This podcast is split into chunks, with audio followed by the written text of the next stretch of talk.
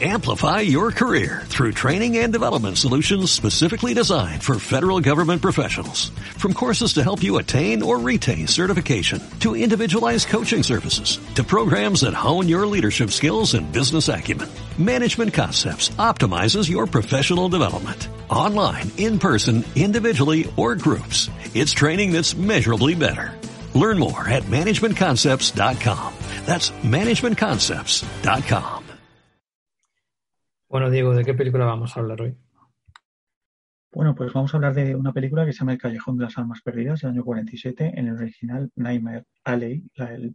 pasadizo del Callejón de las Pesadillas,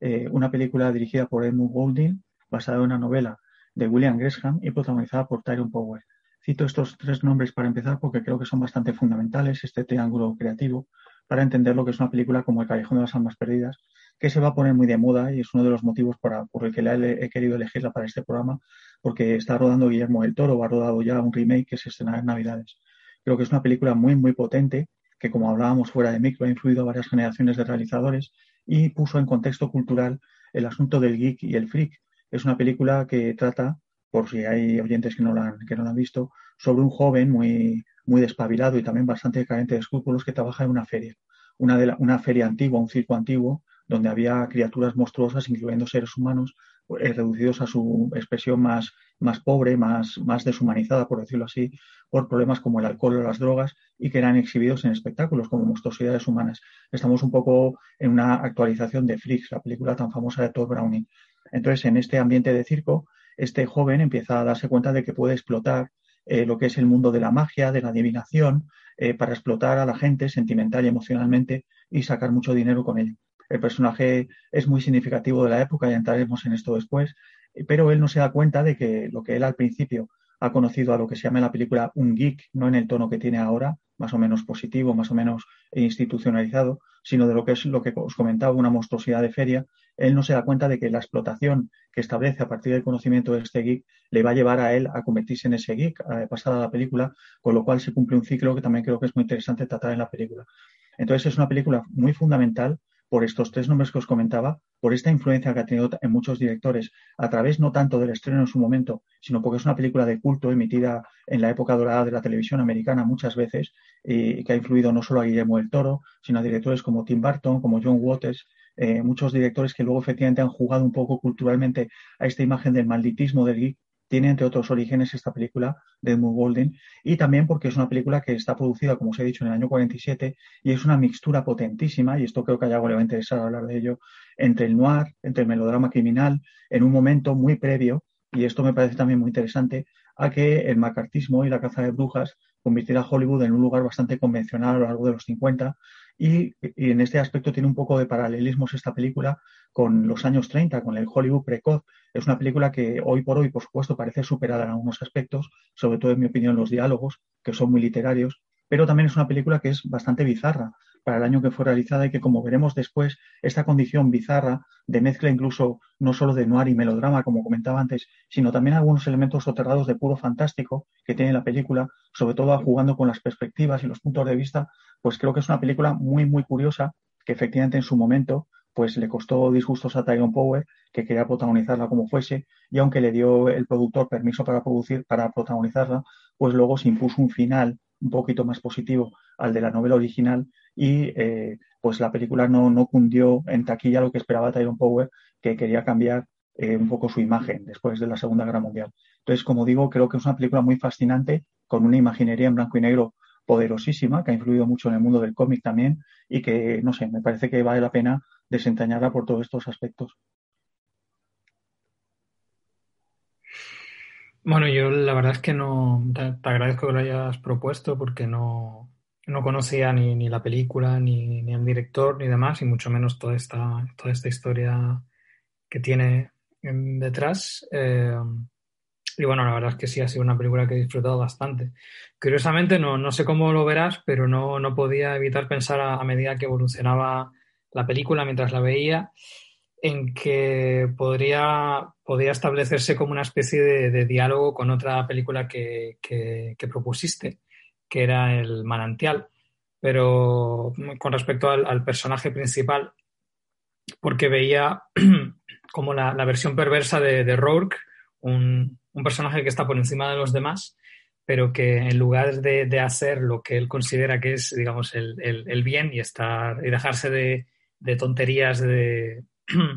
de la condición humana, pues todo lo contrario, se mete en el fango de lleno para sacarle un partido que al final acaba pasando factura, ¿no? Y como lejos de, conseguir la,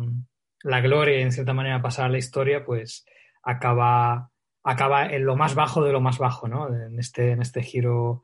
eh, moralista, ¿no? De, de, la, de, la, película. Moralista en el sentido de que, bueno, pues de que le acaba dando una, una lección moral, no, no, lo digo como una crítica, sino simplemente, bueno, lo, lo que suele ocurrir habitualmente en el, en el cine de, el cine clásico o bueno, en el hollywoodiense en general. Em, también al mismo tiempo me, ha interesado esta visión de los poderes de adivinación como simplemente tener una,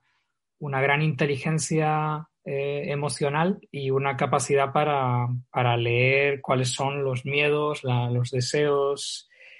eh, las ilusiones de, la gente, ¿no? Y también ver un poco como que, somos todos un poco iguales y todos hemos vivido más o menos lo mismo y tenemos más o menos las mismas, las mismas experiencias e ideas de futuro, ¿no? Y cómo eso se le puede sacar partido jugando a que tienes poderes eh, sobrenaturales, por llamarlo de alguna manera, ¿no? Me, ha recordado mucho el personaje de, de que, retrata eh, el director húngaro Isvan Sabó, porque al final la película va de eso, va de cómo realmente no... en, esa película no se termina de aclarar, pero, pero sí que se juega a que, bueno, a que básicamente él simplemente consiga adivinar lo que, lo, que los demás quiere porque él mismo lo ha vivido y él mismo lo, lo, conoce y simplemente pues tiene una capacidad intelectual para ser capaz de, de sacarle un partido, ¿no? Y también en esa película se juega como en lugar de utilizarlo para hacer el bien, para salvar a gente, para mejorar sus problemas eh, psicológicos, pues lo que hace es, sacarle un partido eh, personal, que es escalar en la, en, la, pirámide social, hasta el punto de que acaba tonteando con, el nazismo y también pues le acaba pasando factura, ¿no? Entonces la, estructura es un poco también eh, similar, aunque en, esa película sobre todo lo que se hablaba es de, que las personas que tienen la capacidad para hacer algo, pues la responsabilidad moral de, de realmente hacerlo, ¿no? De, ¿no? de no mirar para otro lado, ¿no? Que es cierto que, esta película va por, otro lado, ¿no? Entonces, esta, esta visión de, del personaje y la manera de entender la, eh, estas historias sobre adivinaciones y cómo influyen a la, trama y, demás, eh, de momento en, esta primera intervención es lo que me gustaría destacar. Es muy interesante lo que comentas, Yago, en los dos aspectos. Esto que comentas de la adivinación, porque la novela de William Gresham y por extensión el autor está muy interesada, sobre todo es una novela escrita pensando en fenómenos como el de Houdini y el de los adivinadores, que en la época tenían mayor predicamento que hoy, aunque hoy constituyen todavía espectáculo televisivo. Ciertos eh, quizás han pasado un poco de moda, pero hombre, el mago sigue estando ahí y la idea de si hay truco o no hay truco detrás de lo que hace o es verdadero. Eh, como te digo, Gresham estaba bastante obsesionado con esta idea sobre todo ligado también a la condición de espectáculo, que es muy importante en la película, porque se habla de la utilización de estos poderes, como tú decías, no para hacer el bien o mejorar moralmente, sino en condición de espectáculo y cómo ese espectáculo se ha ido sofisticando a partir de la Segunda Guerra Mundial hasta nuestros días. En este aspecto tampoco es una tontería lo que comentabas de la comparación con el manantial, puesto que Howard Rourke encarna al hombre de la, previo a, la, a por decirlo así, a la Segunda Guerra Mundial. Encarna un hombre pétreo, el americano, el gran americano pétreo, el gran tío Sam, el hombre enjuto que ha sobrevivido a la Gran Depresión, etcétera, y que teme que la individualidad se vaya a perder en esta nueva cultura de los 50. Y de la misma manera hay que decirlo que, aunque es verdad, como tú comentas, en el otro lado del espectro moral, el personaje que encarna Tyrone Power en esta película también es un personaje que está anticuado, por decirlo así. Es un personaje que él viene de un ambiente que es claramente el de la Gran Depresión. Esa feria, ese ambiente, es el de una América eh, nómada, eh, envuelta en la pobreza, de espectáculo muy pobre, y el personaje no es capaz de escalar y creo que Elisa está muy interesada en hablar de un personaje fundamental, que es el de la psicóloga en la película, el personaje intenta medrar en otro mundo que ya no controla, que es el mundo tanto del cine que empezaba a producirse en ese momento, como en la realidad, el nuevo, la nueva sociedad muy sofisticada, donde los medios de comunicación de masa y la psicología hicieron una pinza muy potente para crear básicamente el mundo mediático en el que vivimos hoy. O sea que creo que es bastante pertinente esa, esa comparación. A mí además me parece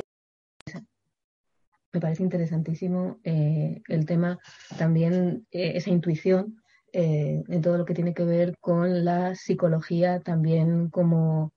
como trampantojo. Entonces, ese, ese personaje que además se apellida Lilith, que también tiene toda, toda su semántica, sin duda, interpretado por Helen Walker, en realidad es el en su recorrido, donde las mujeres han sido más un medio eh, que para, para, esa escalada, se encuentra con, el, con digamos, con su, su verdadero némesis, ¿no? Y en, y en ese duelo, él cree además, y es interesantísimo, que cree que se puede salir eh, con la suya en cierta manera, aunque en realidad, aunque esté haciendo todo lo posible para engañar a otros, yo mm, siempre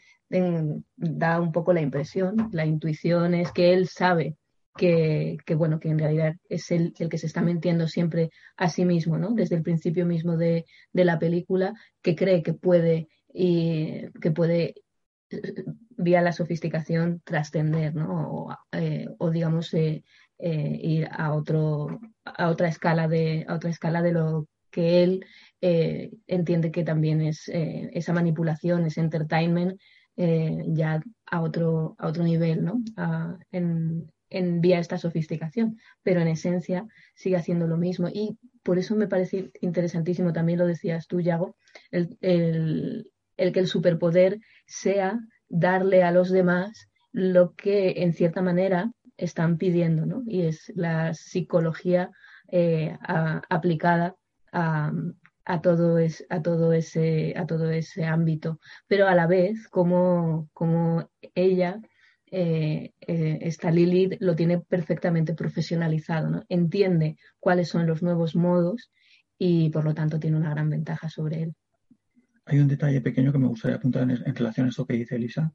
y es el hecho de que, y esto lo hemos hablado ella yo fuera de micro, eh, hay, dos hay dos maneras de ver esta película. Una es una revista que fracasa en un nuevo entorno que no controla, es, es menos listo de lo que se cree. Y otro es la crónica de una maldición, es decir, un personaje que se encuentra con su reflejo y no sabe reconocerlo hasta que es demasiado tarde. En este sentido, me imagino que hablaremos de las virtudes formales de la película, pero creo que el tratamiento de la banda de sonido es espectacular, es escalofriante. Muy pocas veces he visto yo en una, en una película comercial ese uso de los alaridos del geek mientras el, propio protagonista va perdiendo un poco el norte, eh, como enseñándonos continuamente que hay una pulsión irracional ahí que le está castigando prácticamente a la condenación. Me parece magnífico.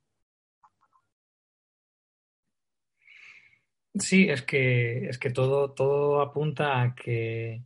a que, bueno, lo que comentaba de, la adivinación y si al final, eh, bueno, una, una de, las típicas estructuras narrativas de este tipo de historias es, eh, eh, es, es, verdad porque lo he adivinado o es verdad porque como me lo has contado, al final acabo fomentando que se acabe cumpliendo como si fuese una, una profecía autocumplida, ¿no? que al mismo tiempo es, es un término psicológico, con lo cual genera aquí unas resonancias interesantes. Pero, pero luego la, la, introducción del personaje de, la psicóloga hace que todo sea muchísimo más complejo, ¿no? Y, y, yo diría que, que, mucho más interesante, ¿no? Eh, primero por, por cómo, cómo, se quita de encima, al menos inicialmente, esta especie como de, de maldición, ¿no? De repente va una, a una sesión y está curado, ¿no? Y ya puede seguir, puede seguir adelante, pero al mismo tiempo no sabe dónde se está metiendo, ¿no? Y, y luego la aparición de nuevo ¿no? de, estos, de estos personajes que ocurre, ocurre previamente. ¿no? Es como que la película está jugando constantemente a cuál, cuál de las dos versiones podría ser, podría ser la cierta y si al final no deja de ser un poco lo mismo en los dos casos, lo que pasa es que en este segundo caso pues tiene como más un, un refuerzo más eh, verosímil porque se supone que está basado en, en, en la ciencia, ¿no? Eh, entonces sí, a mí me interesa mucho porque de por sí el tema de la psicología me interesa, pero sí que es verdad que también es interesante como, como provocación el, verlo de esta manera porque también tiene, tiene mucho de eso, ¿no? eso es una cosa que, bueno, que también, también lo, estamos viviendo incluso actualmente que ya sin, sin demasiadas... Eh, sin, demasiada vergüenza se, ha, transformado en, lo que se conoce actualmente como el coaching, ¿no? que es la, la, versión especialmente productivista de la psicología, que en el fondo no es querer solucionar nada, sino cómo puedo seguir haciendo lo que estoy haciendo teniendo menos estrés o siendo más productivo. Y, no sé, en, el fondo esta, esta evolución y, esta falta de escrúpulos eh, es, es, algo que, que, realmente le da, le da mucho, mucho, mucho poderío a la película. Yo diría además eh, que es una crítica temprana, casi una intuición, porque estamos en el 47. La psicología aterrizaba hace relativamente poco a, Estados Unidos. Eh, y bueno, y también eh, la vertiente psicoanalítica, que es la que ha quedado también marcando la ficción que desde entonces nos llega también desde el otro lado de, del Atlántico, desde Estados Unidos concretamente, ¿no? toda la toda la vertiente psicoanalítica o el Freud para torpes que nos seguimos eh, comiendo sin ningún tipo de problema en las superproducciones a día de hoy, ¿no? Por eso siempre estamos fascinados, Diego y yo, con el Padres, Hijas, Acción, por ejemplo, que sigue funcionando, ¿no? Y que sigue además a la vez delatando eh, pues muchísimas tensiones que, que siguen ahí no resueltas, ¿no? Y, ahora, y en eso yo creo que me vamos, eh, cuando, cuando la revisábamos eh, me, sigue, me sigue pareciendo una crítica a todo lo que, lo que estaba mm, por venir, sin duda en la vertiente más mm, eh, profesional, capitalizada, pero a la vez también dentro de todo el marco de, del entertainment. Y, y es, es, algo que, bueno, que a fin de cuentas también está sucediendo en una película de Hollywood, ¿no? También hay que decir que uno de los, aspectos que a mí me parecen más, más, más bonitos de esta película, más bellos, es el hecho de que todo esto que estáis comentando sobre el tema del engaño, del autoengaño, de un cierto tipo de engaño que cumple una función social eh, y espectacular, tiene mucho que ver la propia naturaleza, que creo que la, explota, la película lo explota muy bien, de la propia imagen cinematográfica como eh, partícipe o como cómplice y crítica y cómplice a la vez de, de, este tipo de fenómenos. Y me explico, la película deja claro desde el principio que él es un sinvergüenza, que todos son trucos, y sin embargo es maravilloso ver cómo hay varias escenas de la película que incluso planteadas desde ese punto de vista te, te maravillan. Hay una inmersión del espectador hasta rozar el fantástico en la película, aun sabiendo que no es verdad. Me refiero en concreto tanto a la primera escena donde vemos que Tyrone Power es un mago de la palabrería en el circo, como sobre todo a la escena del, del nightclub donde sabemos que él ha, hecho trampas y sabe perfectamente lo que le pasa a la señora mayor, y sin embargo hay un crescendo de, emoción que culmina con ese traveling magnífico de, elevación sobre Tyrone Power que disimula que se ha desmayado, etcétera, que es emocionante. Realmente estás implicado, aún sabiendo que es mentira, en esa mentira que es cinematográfica. Y sobre todo el momento final en el cual Tyrone Power, como decía, se pasa de listo y crean este simulacro en el cual aparece una muerta en un bosque y, pasa una serie de cosas que no vamos a desvelar. Ese momento, lo mismo, sabiendo que es mentira, el proceso de representación cinematográfica eh, hace que haya una cierta magia y de hecho que tú mismo te decepciones cuando, cuando se pincha el globo y ves que es falso dentro de la ficción. Eso creo que le añade a la película muchas capas y habla mucho del poder tan tremendo de la imagen y de la cultura de masas para estar a la vez mintiéndote y diciéndote que te creas la mentira, porque en esa mentira hay algo de verdad que anhelas, esa irracionalidad que, vuelvo a decir que creo que en esta película palpita por debajo del tema racional que trata la película y la narrativa de noir y de, melodrama, hay otra narrativa de lo irracional y funciona creo que muy bien y produce un efecto muy perturbador en el espectador. Sí, sí, sí, vamos, totalmente de acuerdo. La, escena, la escena de esta especie de fantasma, pues es, eh, es, es, muy, muy impactante, ¿no? También como incluso como él eh, previamente se acaba convirtiendo como una especie de, mm, de, sacerdote, ¿no? Que está como, como hablando con, con, la, la, oveja que quiere volver al, rebaño y demás, y además incluso el tipo de palabras que utiliza. Tiene como, como este, este juego que, bueno, que en el fondo es un poco lo que, lo que, tú, estás, lo que tú estás diciendo, ¿no? Que, que en el fondo es como que no, podemos evitar que nos fascine algo que sabemos que, es mentira, pero al mismo tiempo, también gracias al, mecanismo del cine, eh, queremos intentar ir, ir, más allá, ¿no? O que, o que, el cine nos mienta, ¿no? Eh, como, bueno, sé, que, sé que es mentira, incluso se está explicitando, pero, pero créame algo que me, que me genere esta, esta sensación, ¿no? con respecto a, las, a, las, capacidades de, vamos, del, director para, para, evocar esta especie como de, más allá fantástico. De hecho, la, yo diría que la escena que, que, más me ha impactado, bueno, la de fantasma por motivos evidentes es, es, bastante potente, pero hay una que es como más sutil y que me parece que tiene ahí como unas, unas capacidades eh, muy potentes también a, través de, del sonido, es en la que el, el, borracho, no me acuerdo cómo se llamaba, Pete, el, marido, digamos, eh, vamos, en, quien se acaba convirtiendo en el protagonista, eh, está, tras haber tomado por fin algo de alcohol, de repente se convierte en una persona un poco más útil que, que si no tuviese ese alcohol y es capaz como un poco de emular lo que en su día llegó a ser. Y a través de su actuación y de la iluminación, eh, que la verdad es que la, actuación está, está, está brutal, em, consigue que, que, tú intuyas algo, ¿no? que hay, hay, algo ahí. Es como si estuviese como tratando de conectar con, con esa otra persona que él llegó a ser, pero al mismo tiempo en todo momento te están diciendo que no va a ser posible que, no, que no va a poder alcanzarlo, pero al mismo tiempo es como que está ahí, se, se, manifiesta mediante la palabra y la gestualidad se manifiesta una especie de fantasma que no llegamos a ver, pero como que está ahí, ¿no? Entonces, pues, pues sí, o sea, eso junto con, con, unos encuadres que, por momentos son, son bastante expresionistas y, bastante mm,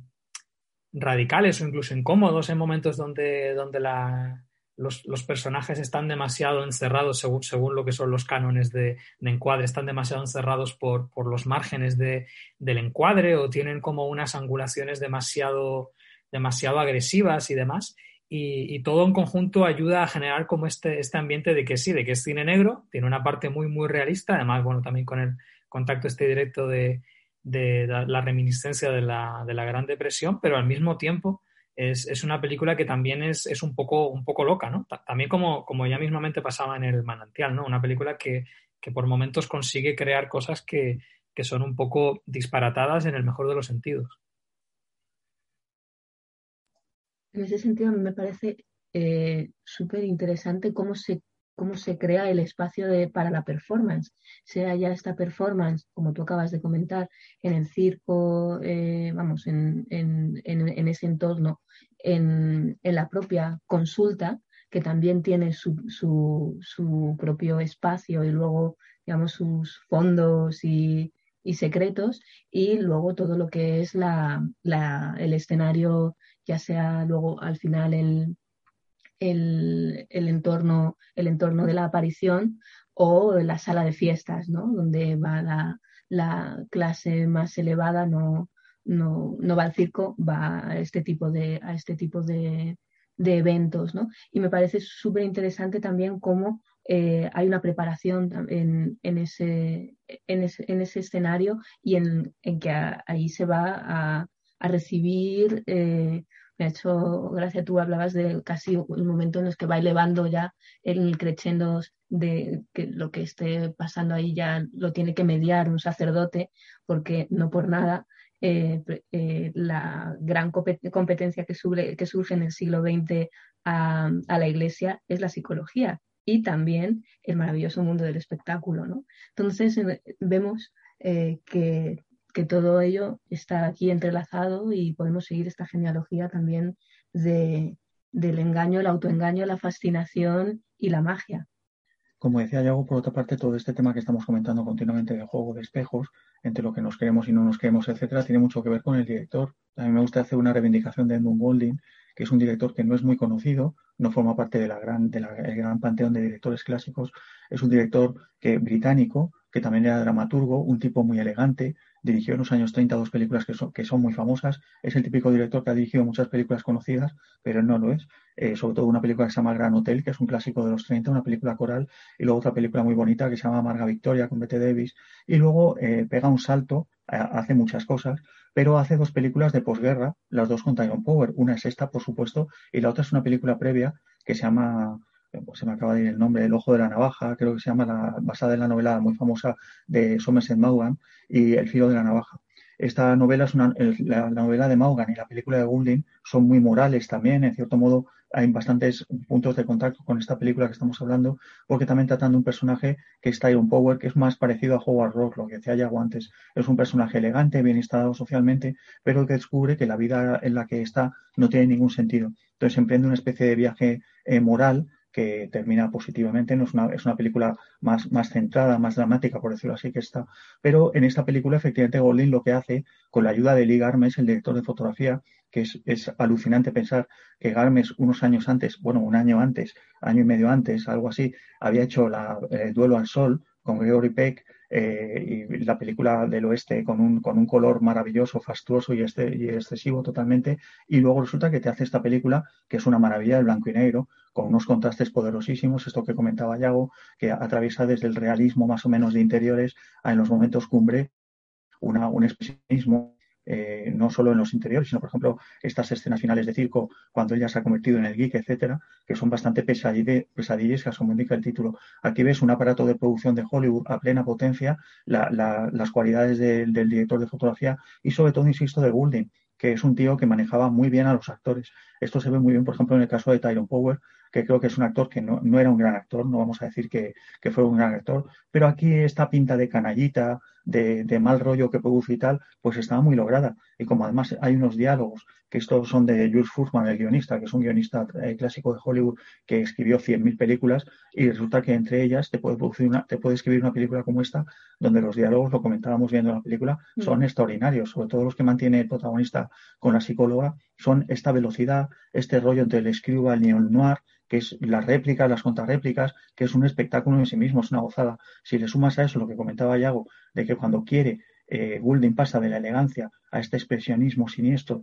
de un simple despacho de psicólogo a la trascienda del despacho, pues estamos ante una película que, insisto, aunque tiene a veces unas vetas excesivamente literarias en el peor de los sentidos y una beta moralista un poco exacerbada, pues una película muy moderna y muy chocante a fecha de hoy. Yo es una película que he visto varias veces y se me cuando la revisamos juntos, es una película que te sigue sorprendiendo porque tiene bastante crudeza en algunos momentos. Y también el hecho de que el propio eh, Tyrone Power aquí también se está probando a sí mismo en, un sentido ya de exploración incluso de un nuevo, eh, de una nueva masculinidad, una masculinidad más en tensión constante, eh, lo que eh, hemos venido a llamar esa masculinidad histérica, que incluso a él le supuso, le supuso un, problema en contraste con el rol de héroe de aventuras y bueno, y con toda la herencia que, que él mismo había,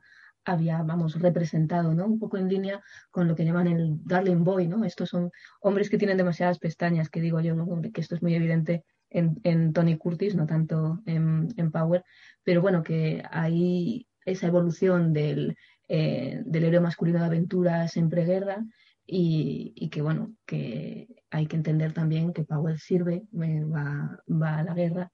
a la Segunda Guerra Mundial y que aquí ya está intentando cambiar de rol, explorar esto que luego además va a, decir mucho también ¿no? de, los propios años 50 y de esa tensión eh, también con todos los cambios que van a, que van a venir aparejados de, de, todo el, nuevo orden mundial que va, que va a llegar a todos los a todos los rincones también de, de, las estructuras que atraviesan hombres y mujeres. ¿no? Y de eso que por eso me parece también ese momento, ese duelo con, con Helen Walker, con nuestra psicóloga Lilith, como ella también va eh, eh, vestida de traje, ¿no? Eh, en, traje de pantalón y, y, la, es mucho más, es mucho más, digamos, pétrea que él en, en su duelo, ¿no? y es mucho más controlada, incluso podríamos decir que hay más ángulos en ella que, que en él, ¿no? Y, es algo creo que, también en esta película es interesantísimo verlo y, y, auténticamente también vuelvo al, tema de la fascinación, que, que, es de lo que va esta película, pero que también logra, eh, logra digamos, eh, eh, generar. Aquí hay algo que me gustaría resaltar un poco y es que a veces hablamos de los productos de Hollywood, tanto los clásicos como los contemporáneos, en términos un poco despectivos en cuanto a las, las y es evidente, esta es una película de, estudio que, como hemos dicho, se le impone un final, pero que eh, Hollywood logró reunir a un montón de personalidades muy interesantes. Estabas hablando tú, Elisa, de Tyrone Power, que es un actor un poco también con mala suerte, porque cuando se hace famoso con la máscara del zorro, eh, justo antes de la guerra, cuando vuelve es cuando le, él le entra esta inquietud por hacer otro tipo de papeles, pero pronto se le vuelve a encasillar en, la, en, la, en, el héroe de nuevo y fallece pocos años después. No, no, Tyrone Power no mm. llega a una edad muy avanzada. Eh, luego está el caso de Golding, como hemos comentado, que es un director un poco oscuro. Y luego está el caso de William Gresham, el autor de la novela, que tiene un final que me parece que, subraya mucho la mítica en torno a esta película. Eh, resulta que Gresham, después de una vida de alcohólico terrible y una serie de cosas, se suicida en la misma habitación de hotel donde había empezado a escribir diez años antes eh, la novela en que se basa esta película.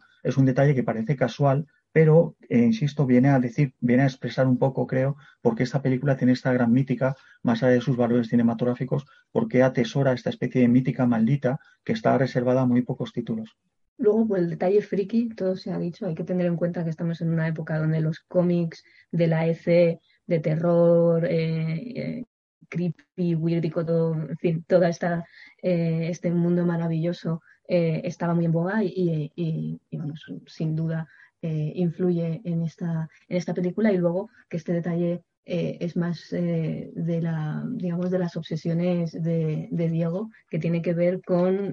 cómo también influyó lógicamente esta película en muchos directores pero también artistas y comiqueros como son Bruce Jones y Bernie Wrightson con Jennifer que es una de esas historias que a ti siempre te ha marcado muy muy fuerte y, que es verdad que tiene bastante que ver con, eh, con esta, eh, digamos, mm, mistificación del, del, de, bueno, de toda una serie de pulsiones bastante, bastante mm, curiosas donde lo donde digamos que lo mujer o lo monstruoso encarnado en, en la fatalidad eh, bueno, en un sentido expresivo jugando precisamente con, con los blancos y negros y con esa invocación y con el juego del tiempo eh, hace que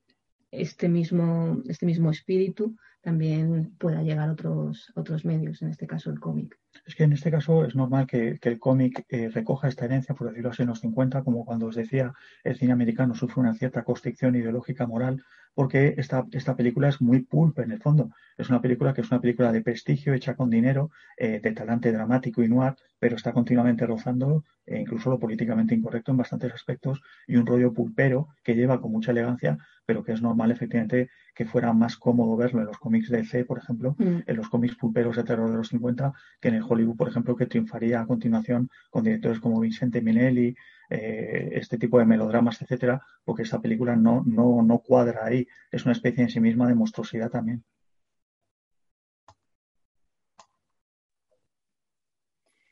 Eh, a mí sí me gustaría rescatar algo que, se sacó hace, hace unos minutos sobre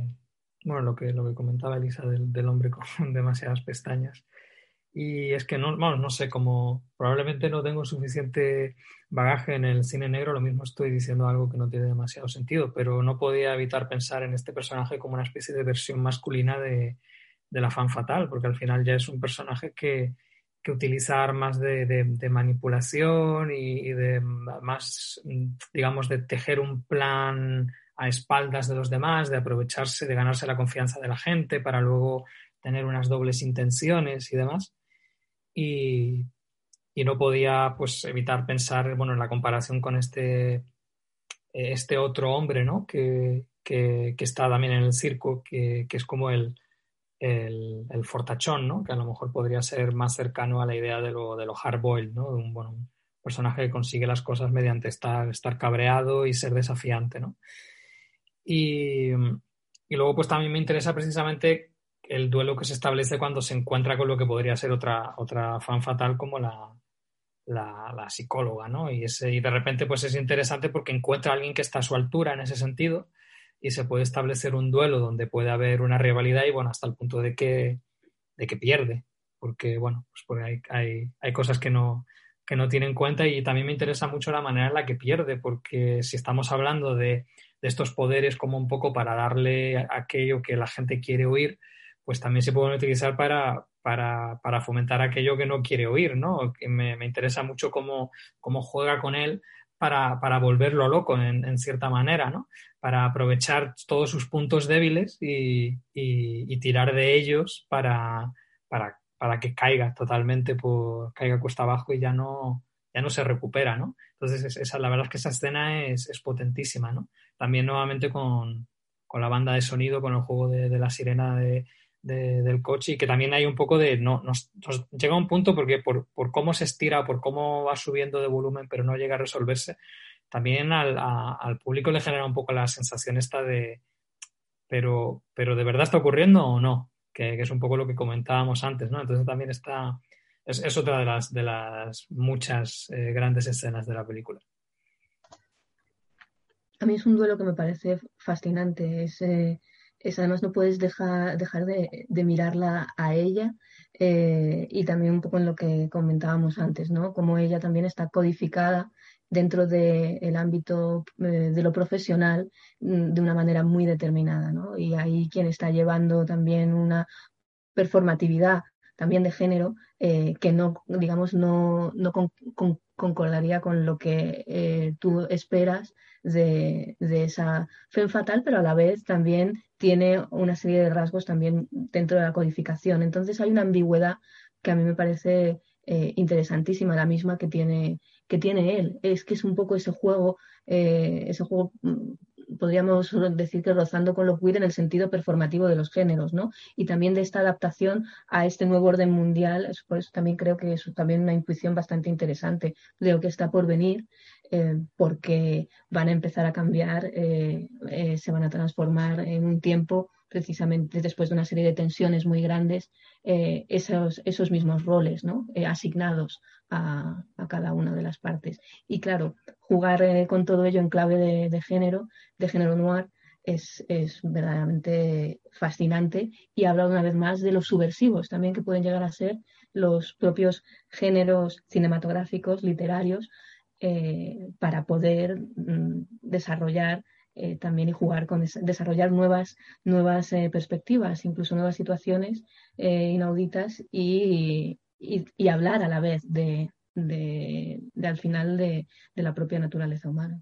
De hecho, la, lectura de géneros de la película es bastante interesante. Eh, es verdad lo que dice Yago, que cuando empieza la película y vemos a este personaje de Tyrone Power en el circo, está un poco fuera de lugar. Su físico, su manera de comportarse y su fisionomía es casi, podríamos decir, más asignada femenina que masculina. El, lo masculino, efectivamente, en el circo, con estos hombres fortachones, tanto eh, frente al público como detrás, porque exige gran trabajo físico, etcétera. Él es una especie de petimetre y, de hecho, ejerce con la, con la novia del fortachón, Ecina, creo que se llama, esta, esta MILF, podríamos decir, esta mujer un poco mayor pero todavía atractiva, ejerce un papel un poco pasivo, seductor con ella, que solo queda esbozado, pero está ahí ese, ese juego, lo que decía Yago, de que la mujer es él, por decirlo de alguna manera, y ejerce un poco un atractivo eh, noir en el sentido de hacer, de intentar hacer que ella traicione a lo que ha sido Pete, a que le desvele los secretos de la, de la magia que desarrolla en el escenario, etcétera. Entonces, en este aspecto tiene ese, ese rollo un poco femenino, pero a la vez es bastante masculino en el aspecto de que, de que es un loser, es el típico loser que surge en el cine negro de la época, que es este personaje masculino, que es un inconformista, no está contento con el orden social, pero su revuelta no es moralmente superior, es que tira por la calle en medio y, y es moralmente pues el tipo de hombre que surgió tras la Segunda Guerra Mundial en Estados Unidos en el imaginario de ficción norteamericano, que es un hombre también rudo, eh, ya no es el hombre petro que hablábamos de la Gran Depresión, sino un hombre más lábil, más blando y al mismo tiempo también musculado, le ves que se cuida, que es una persona que, que, que se gusta, que es narcisista incluso, como muchos actores de esa época, y en este aspecto a mí me parece muy interesante cómo se contrasta con las tres mujeres de la película. Pues estamos hablando siempre de Lili, la psicóloga, pero ha ido, el personaje de Cina es muy interesante también. Este personaje que acarrea con ella esta especie como de tradición de la mujer como más o menos bruja, bondadosa, pero al fin y al cabo es la que leyendo las cartas le va diciendo lo que va a pasar prácticamente. Y luego un personaje que es muy bonito también, que es el de la chica de campo, no sé si se llama Nelly o Sally, que es también muy bonito, que es la mujer que está con él siempre, joven,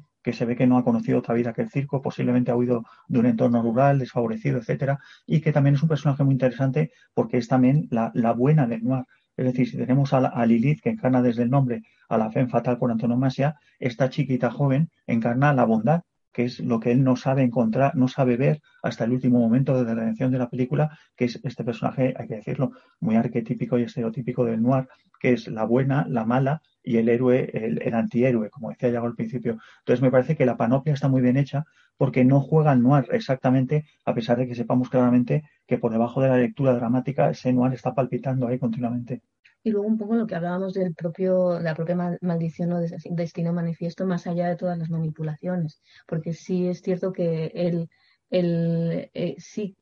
como habíamos hablado también, se considera más listo que, que a todos y todas las que tiene alrededor, y sí es eh, mm, muy, eh, bueno,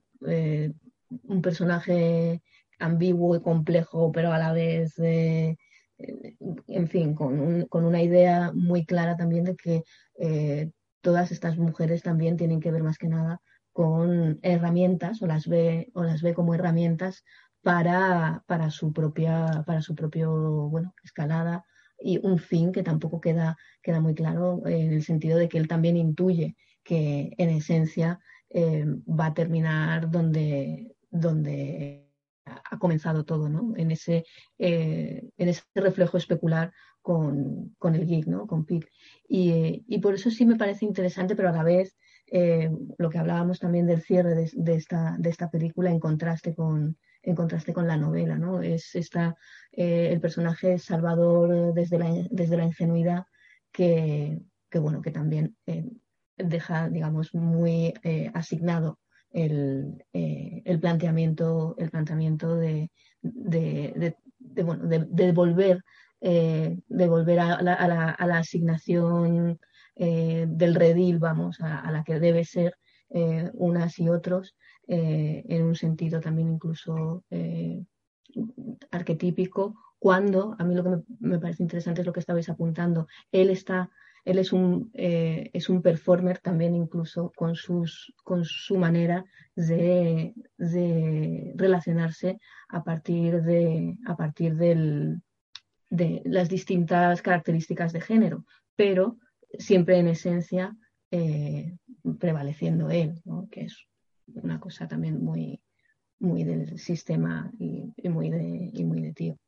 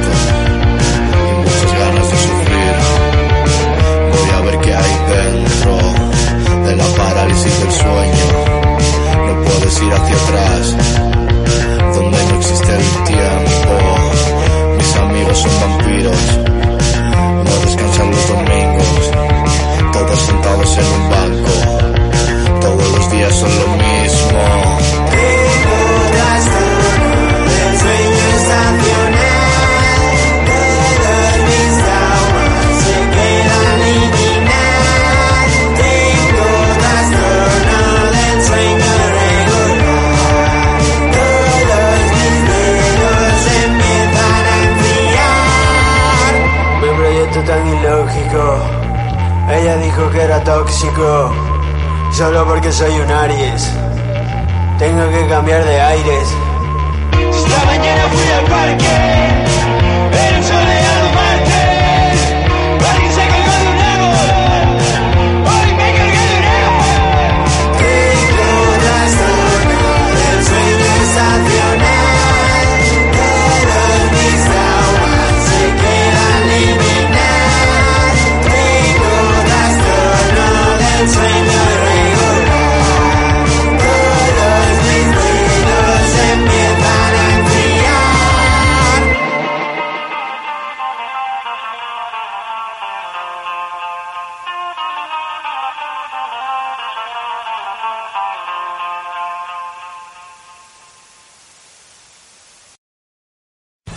Amplify your career through training and development solutions specifically designed for federal government professionals. From courses to help you attain or retain certification, to individualized coaching services, to programs that hone your leadership skills and business acumen, Management Concepts optimizes your professional development. Online, in person, individually, or groups. It's training that's measurably better. Learn more at managementconcepts.com. That's managementconcepts.com.